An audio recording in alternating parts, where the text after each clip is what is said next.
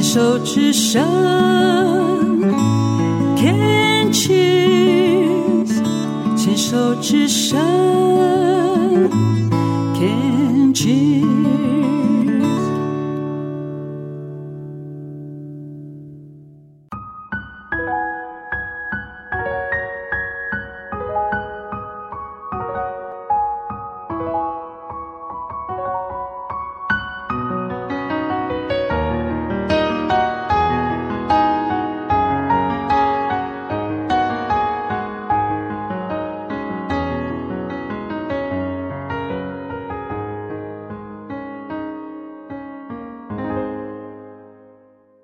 大家好，这里是牵手之声网络电台。接下来一个小时的节目是静静过生活，我是小镜子于静。农历年的假期到今天晚上即将结束，忙碌、欢快、放松或是疲惫，听众朋友们是否调整好明天恢复工作的频率了呢？今天。二月十四号，西洋情人节。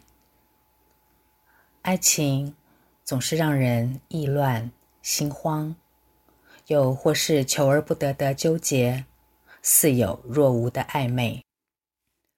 于是，我想来和大家分享一下我的读书笔记，聊聊《红楼梦》里的桃花意象。所以这一集依旧是心意向往专题哦。我和几位好朋友组了一个“红楼读书梦”的读书会，每回都有几位负责寻找、探讨主题，提出整理、分享，大家在抒发自己的感受和推论的观点。我读宝玉和黛玉在桃花树下共读《西厢记》，桃花见证了宝黛二人的爱情，于是，兴起了整理《红楼梦》里所有与桃花相关的叙述的念头。一开始还觉得简单，但是当我慢慢进入桃花这个主题的相关文学意象表现，才知道这个分量不轻。幸好我本是爱花人，也爱读一些诗词，所以啊，整理内容，试着读懂曹雪芹的每个文字安排，还蛮开心的，而且收获很大。今晚就借着情人节的浪漫夜晚，在空中和大家分享我的《桃花梦红楼》书斋。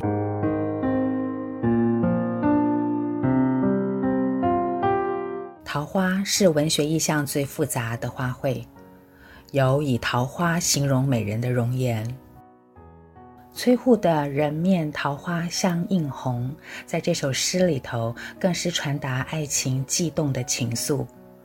而最后，桃花依旧笑春风，温暖缤纷的描述中，流露出隐隐的无缘的哀伤。《诗经》里“桃之夭夭，灼灼其华”，形容即将出嫁的女子的容貌青春美丽。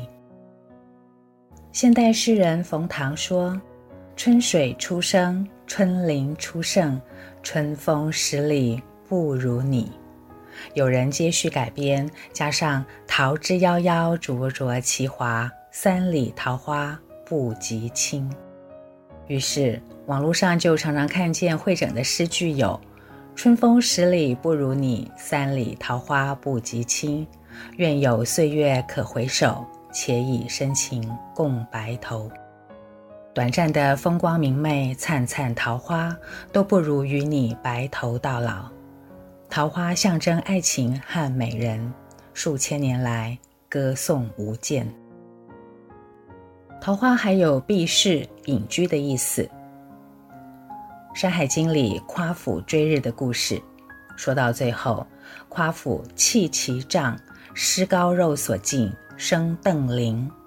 邓林弥广数千里焉。邓林就是桃花林，意思是。手里的权杖化作了桃花林，有不再有争斗、隐居世外的意思。桃花林在后人看来是世外桃源，一谈隐居必有桃花。陶渊明的《桃花源记》是一经典之作。武陵人捕鱼为业，缘溪行，忘路之远近，忽逢桃花林，夹岸数百步，中无杂草，芳草鲜美，落英缤纷。武陵、桃花林、桃花源就此成为避世、远离尘嚣的代名词。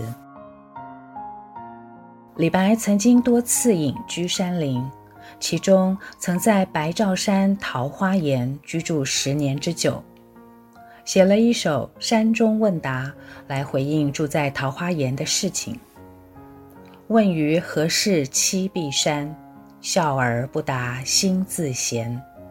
桃花流水杳然去，别有天地非人间。有人问李白为什么要住在碧山这个地方，李白的心思是想塑造清高致远的好名声，待得力人士推荐之后，就可以方便快速地踏上仕途。因此，隐居非遁世，是等待机会，有一番作为。等到功业成就，即飘然隐退。